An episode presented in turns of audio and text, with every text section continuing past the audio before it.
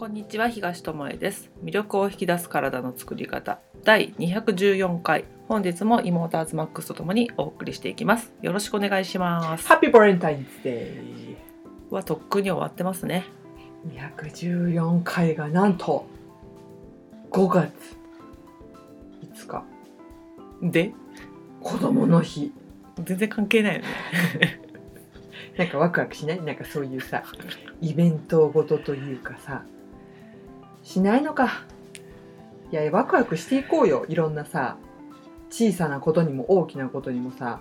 そうだね。なんかワクワクが減っちゃったよあねのね感動することを忘れ愚痴とか不満とかだけに目が行きがちなんじゃないのかなって思うわけ、視野がさ狭くなっちゃった感じはあるよね。あるある。移動移動制限かけられてるわけじゃないけど行く場所も減っちゃったりとか、制限あの子供たちなんてさ2年連続このゴールデンウィークを奪われてるわけじゃうん。んなんか家族でどっか行くとかいう楽しみだったり、うん。あと学生とかもさね卒業旅行とかそういうなんか体験できることがさ、私たちのややれて何も考えずにできた時と違って今なんか考えながらねやらなきゃいけないから、その感じるってことを忘れがちだよなとは思うね。頭使って考えて考えてやらないみたいなのとか、なんか周りの目を気にして本当はやりたいのにやらないとか、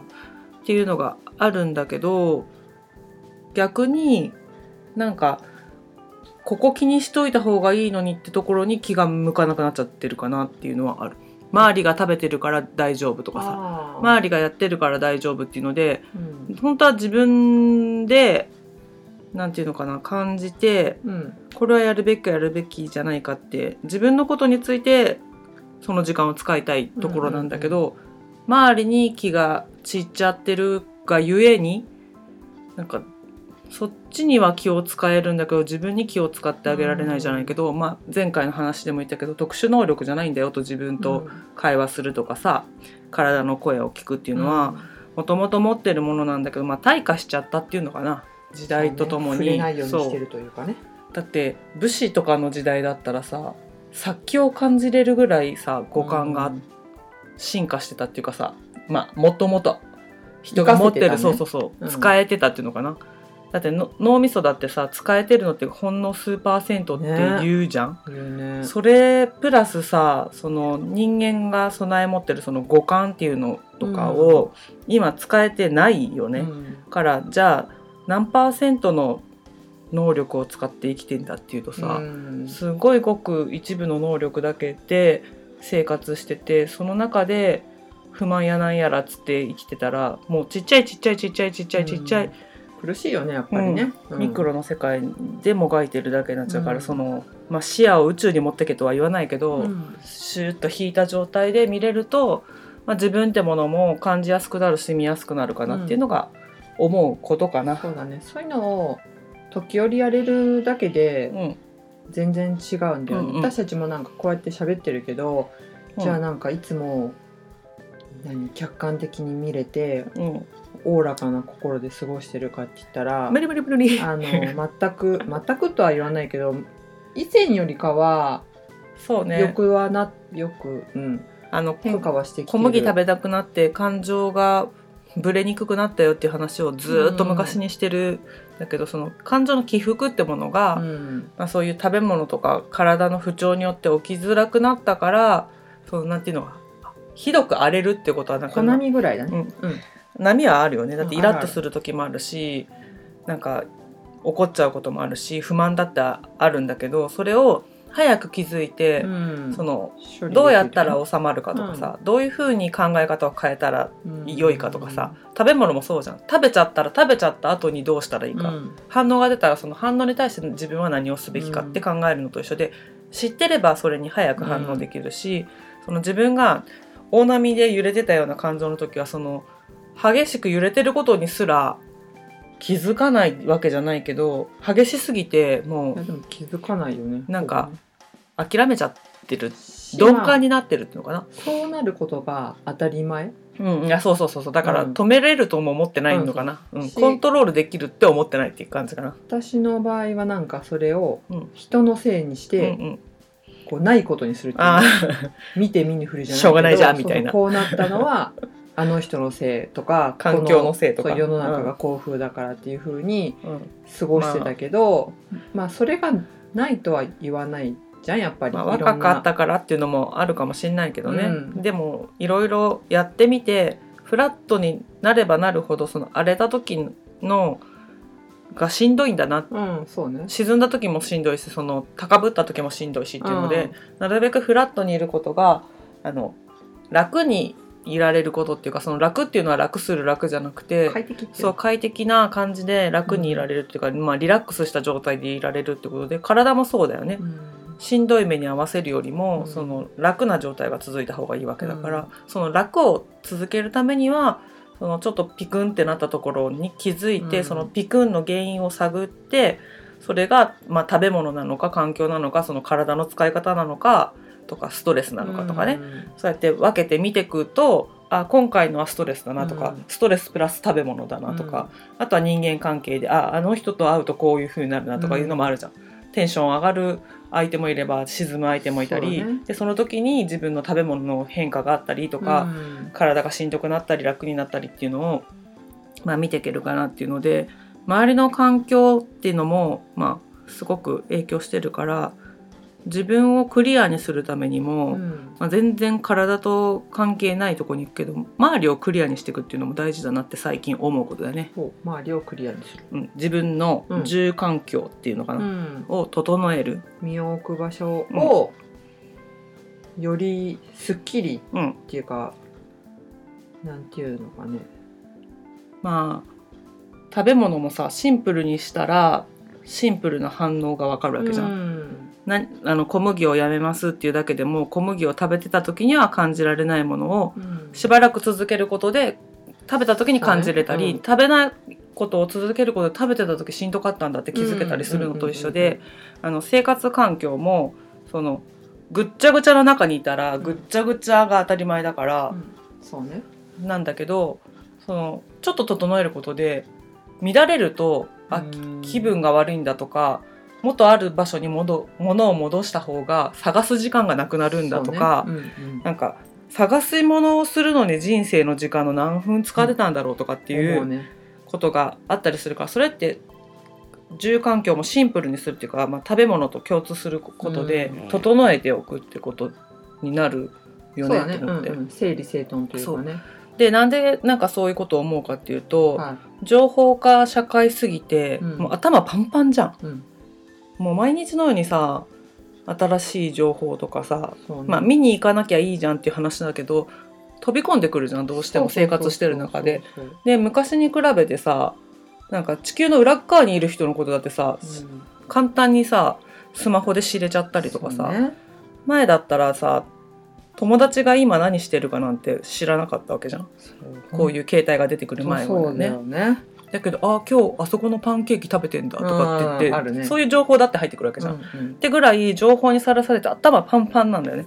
で頭パンパンだし部屋もパンパンだしなんか体の中もパンパンだしってやってると余裕がうん。生まれないっていうか、巡らないよね。で巡らないってことは見えてこないってことだから、うんうん。からなんか食事変えるの難しいんですけどとか体の声聞くってこの前の音声聞いたけどなんかやっぱ難しくありませんって思う人は、その動かすことなんか見えるもので変えていくこと、うん。からでも、あの変化を起こせるんじゃないかなって思ってなんか今回そういう片付けるとかさ、うん。物を減らすとかさそういった話をさ、そうねうん。してもいいかなと思って。あの食べ物で言ったら、うん。まあ、食品を何入れておく食品庫っていうかさ、パントリーみたいなねね。うん。あるじゃん大体、うん。そこのものをもう全部とは言わないよもう。ん、うもうゴールデンウィークうん。も半分以上終わっちゃってるから、もう最後の日の人ですよね。からうん。あの一段とかでもいいうん。のでとりあえず出してみて、うん。でどんなものがあって賞味期限がどんなぐらいあるのか、うん。どんなものが入ってるのかっていうのをちょっと見るだけでもえなんでこんなん買ったの？これいつの人？人っていうかね。ものっていう。ものっっていうものがあったりとか。整理してるつもりでもなんか埋もれてたりしてね、えあるあるーみたいなこんなの買ったの忘れてたとか。そうそ期限ギリギリじゃんっていうものが出てきたりすることもあるよう、ね、うん、切れてるじゃんもあるけどさ、そう。うんうん。でやっぱり食べたいものって、うん。環境もそう、うん。季節もそう、うん。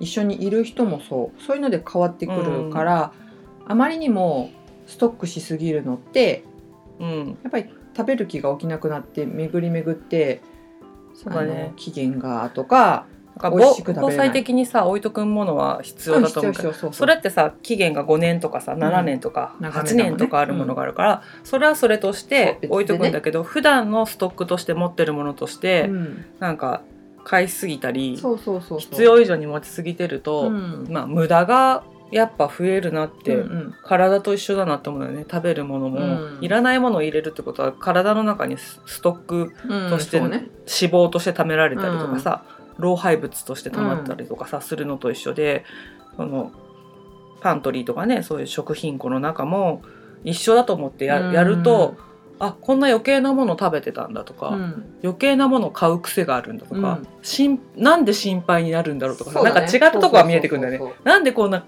たなんていうの買い込まなきゃいけないんだろうとかさ、やたら物もこればかりあるとかね。服とかもそうだよね、うん。同じようなの持ってんじゃんみたいな。これ2枚買ってますよとかね。あるある去年買ってたんだみたいなのとかあったりとかして、だから種類ごとにこう分けてみるとかすると自分の傾向が見えてきたりとか。面白いね。そうだからどこからでもなんか自分と会話するってことはできるなっていうので、まあ、今日は食べ物とちょっとかけ離れちゃうけどそうやって整頓していくきれい身の回りをうん。きれいにしていくっていうことも、まあ、体と関係していくんだよね。うん。あのアズマックスのさヨガの生徒さんでさうん。掃除をするようになったらさ自分が見えてきたとかうん。言ってた人がいたんだけどさ、うんあ確かになと思ったんだよね。うん。なんか無駄になんか物が積み上がってで頭の中も一緒だったなうん。みたいなことを話してる人がいたっていうのを聞いて、ああやっぱりそのね考えることとか自分の中を整理することは苦手だったんだけど、外のことをやることで、あ体の使い方もこうだったんだって気づけたりとかっていう話を、そうその人がねうん。あのすごい面白いこと言ってたのうが、ん。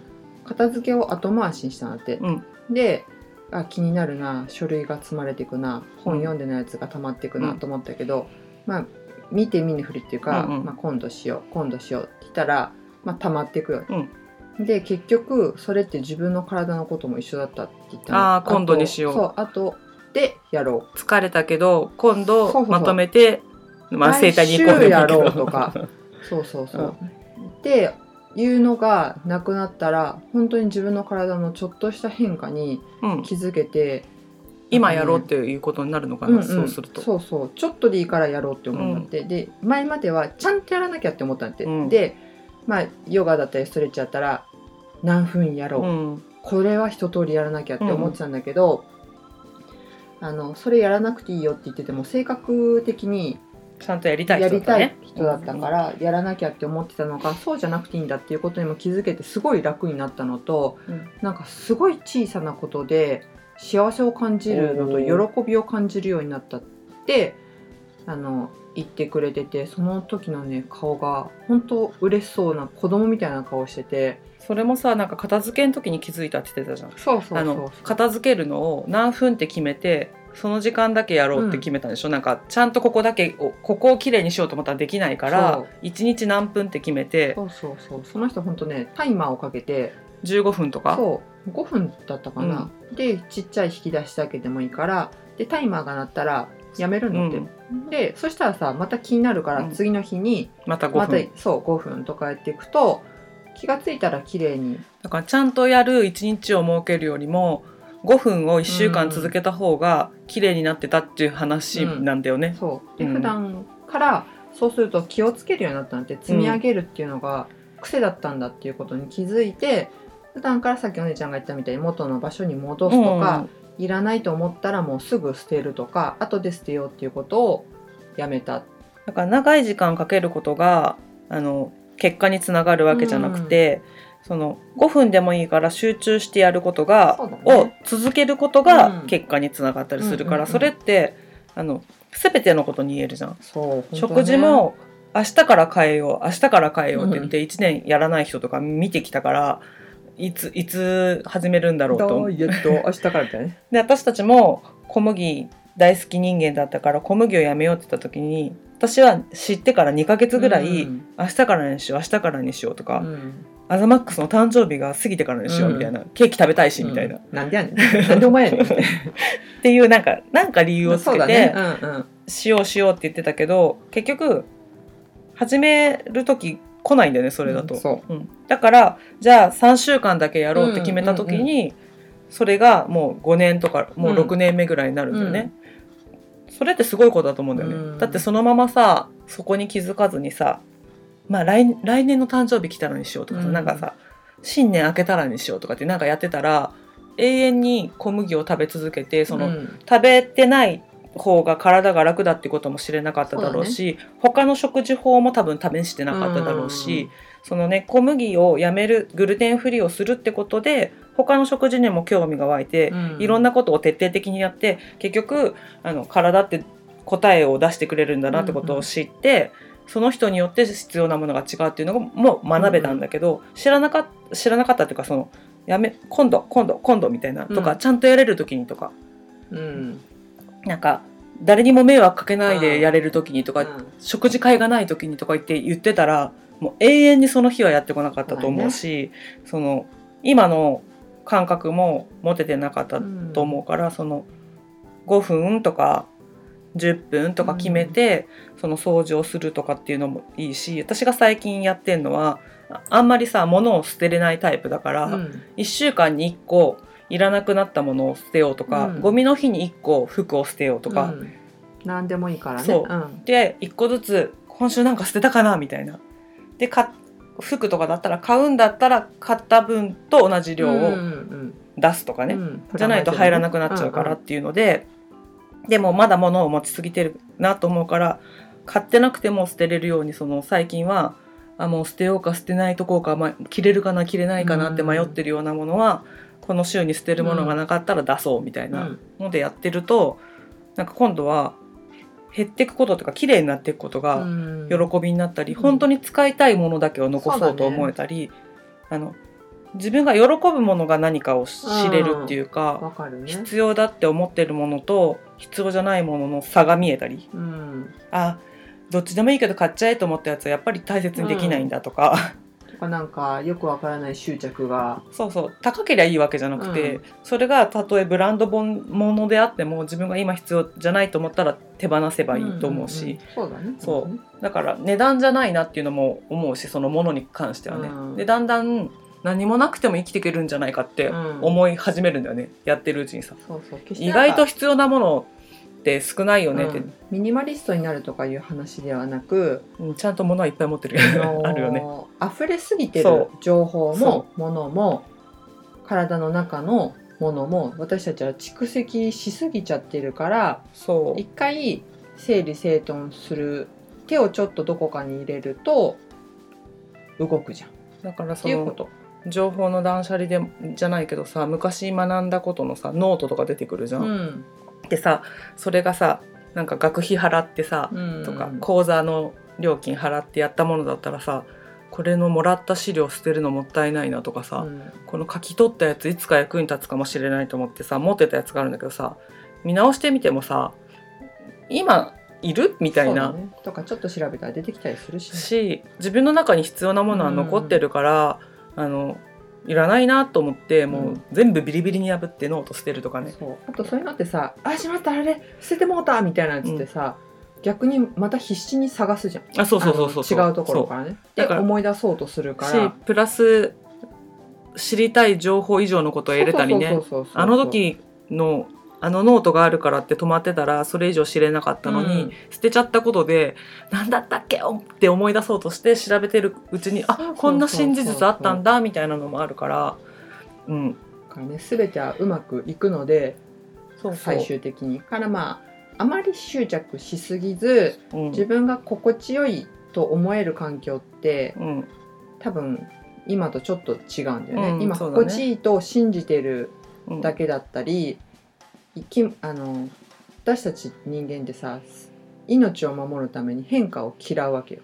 そうだね、うん、っていうのがまあ普通なのね。だからこの不便だと思ってる今のさコロナ禍の状況をさ変えれないのもそれあるかもね。そうそうそうこれ変えちゃってまた前みたいなことになったらみたいなさ、なんか感染が増えたらとかってなっちゃうとだったら不便だけど今の方がいいかって諦めちゃってる人もいると思うんだけど、本当に変化嫌うからあの本当はきっつーと思ってる状況の中でもそっちの方がいいって思い込ませちゃってる場合もあるよね、うんうんあるある。大いにある。食生活だってそうだよね。うん。絶対こっちの方がいいじゃんみたいな風に思ってたから、うんでもやめてみたり変えてみたら断然こっちの方が良かったよねみたいな。なんであそこでそうそうそう。2ヶ月も3ヶ月もやるかやらないか悩んだんだろうとかなんかなかったら暮らしていけないんじゃないだろうかって思っちゃったんだろうと思うけどなきゃないでどうにでもなるんだけど人はやっぱり変化したくないし今の方が安全だっておややっぱりさ今がベストだって思いたいじゃん。まあそりゃそうね。だけど今はベストかもしれないけどさらに良くなることがあるっていう意味でうんなんか変化をしていくっていうかそれは進化していくことになるから。そうそうそうってまあ対価だからねある、うん、そあのー思ったのがこの前ねお姉ちゃんとキッチンのフライパンやら鍋やらうああそうね。あのお箸とかさそういうものがコンロとかはさ結構ね頻繁にやるけど引き出しとかって意外とザザ。今度でいいかっていう。そう。でまあなんかちょっと不便か不便っていうか使い勝手が悪く場なってきた、ね、所もあるんだけど、まあこれがベストでしょう。ん、うん。うこれでいいでしょうって思ってたんだけどなんかやっぱやろうと思って全部ね出してね。全部出してまあ大げさに言ってるけどそんな大したことじゃないかもしれないけどやっぱ重い腰を上げるっていううんそうだね。でやってみたらもう驚くほど快適になったんだよね。配置変えたりとかさ絶対これがベストだと思ってる位置に入れてあったやつを全然違う場所に鍋とか入れてみたらえこっちの方がよくないみたいな。ってことなんだよねそう結局。そうそうそう同じことだなっていうのをそう。入ってるものは変わってないけど、うんそうそう。のね、配置を変えるってことすらなんかこのままでいいんじゃないかと思っちゃったりして、でそうやってやってるうちにさっきのね食品庫の話じゃないけど、うん。こんなのいらなくないっていう調理器具が出てきてそれは捨てるとか、うんそうそう。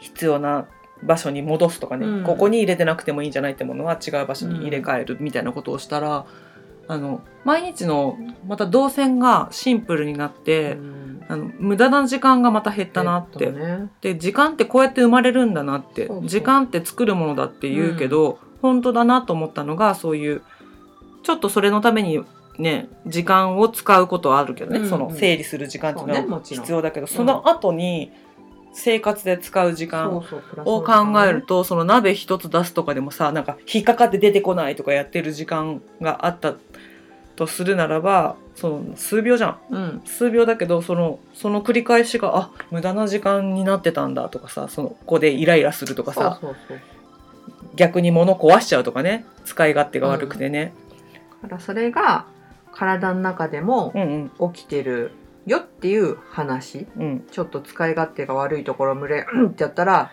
骨折するだとか、まあね内臓に不調が起きるとか、そこに何かをまた入れることによってっていう話で、まあ食もだし睡眠も運動もその住環境人間関係、お仕事、うん。勉強とかまあうん。いろいろあるじゃん。子育てとか、うん。そういうののなんか一個がこうちょっと手を入れて動かしてみるとうん全部がまた回っていくんだよね。し繋がってるなって思えると思うんだよ、あの本当はね。だから苦手なところって誰でもあるから、うん私だったら運動するの苦手だけど食べることは好きだったりする、うんでも食べることで何かを学ぶことであ運動って必要なんだと思えたりとかさ、さっきの整理整頓が得意な人だったら整理整頓から自分の体のことをさそうね。知れたりとかさ、うんだからあのここの音声で話してることが無理だなと思う場合もあると思う、うん。苦手な分野だったら、うんうんうん。何言ってんだこの人たちって思うこともあるんだろうと思うけどその別のものに置き換えた時に絶対に共通する部分があって、うん。そこをつなげていくと苦手な分野のことも見れるようになったりするからそうだまあ、そういった意味でも今日違った話しようかって言ってね、あの断捨離しましょうじゃないけどさそうそうそうそう。お掃除しときましょうみたいな話をね、今日はしてんだけどね。うん。別だけど同じ。うん。つながっててなんか最近好きな言葉があって部分即全体っていう。言葉で部分うん。はすなわち全体のことやだからミクロとマクロじゃないけどなんか色即是空みたいな話だね。そうそうそうそうヨガのねあの先生が言ってたんだけど。あだからこの指一つでもそうそうそう。体全体のバランスの何かに携わってるかもしれないってそうそういう意味ね。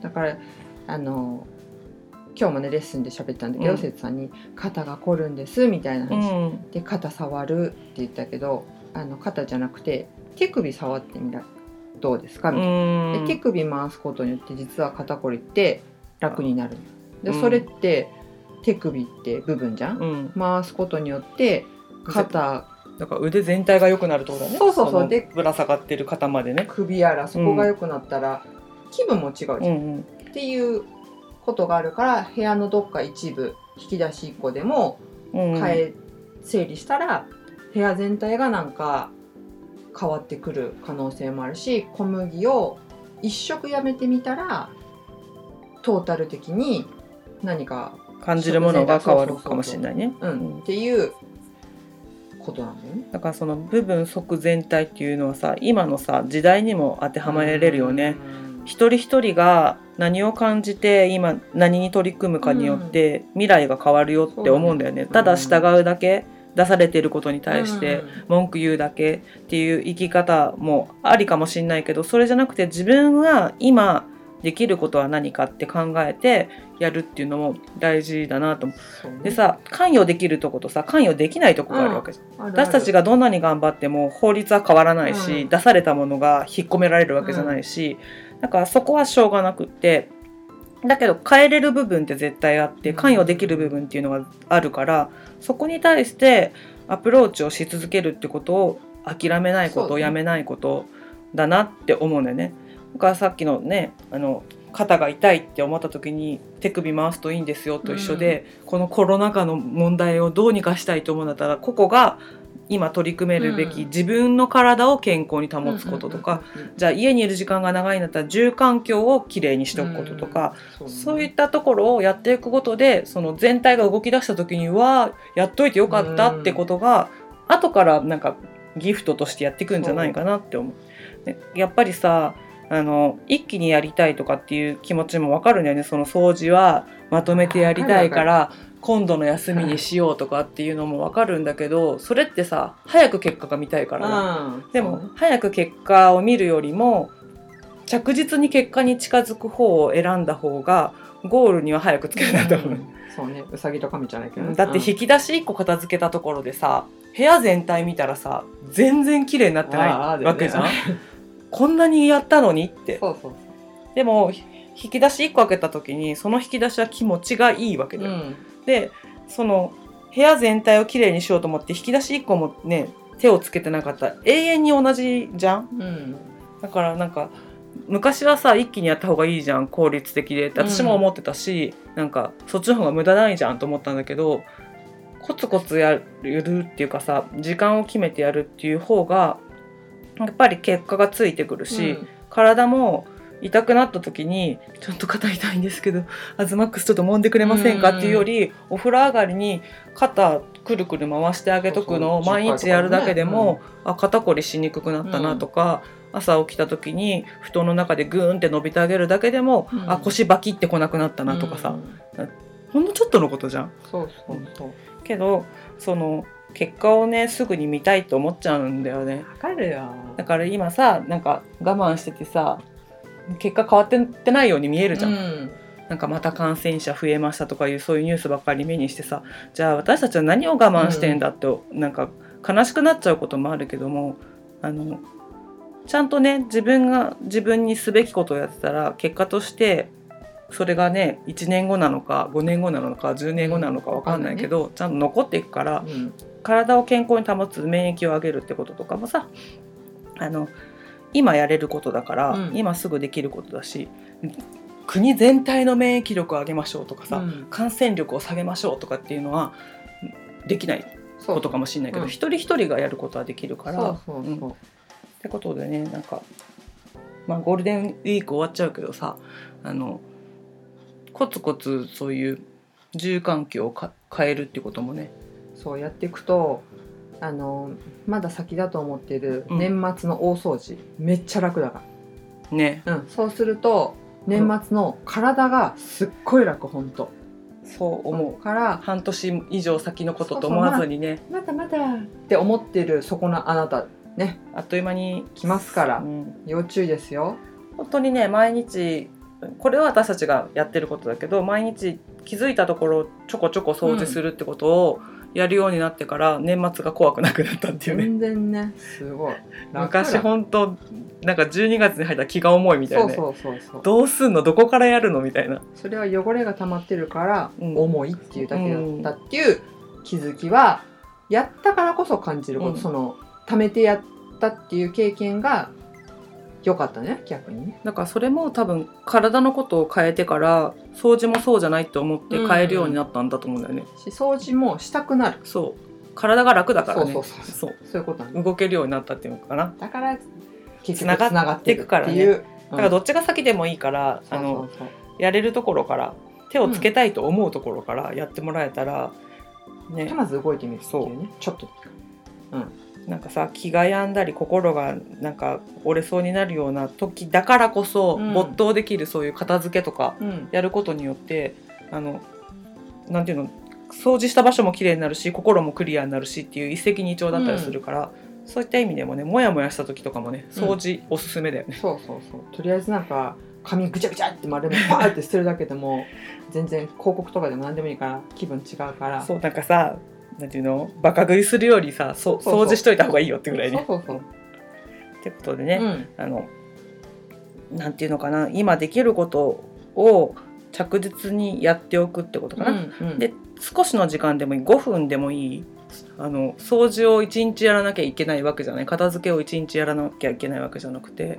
ねうん。たった5分でもね1年やったらすごい時間になるからね。そうなんだよね。ちりつもでございますから。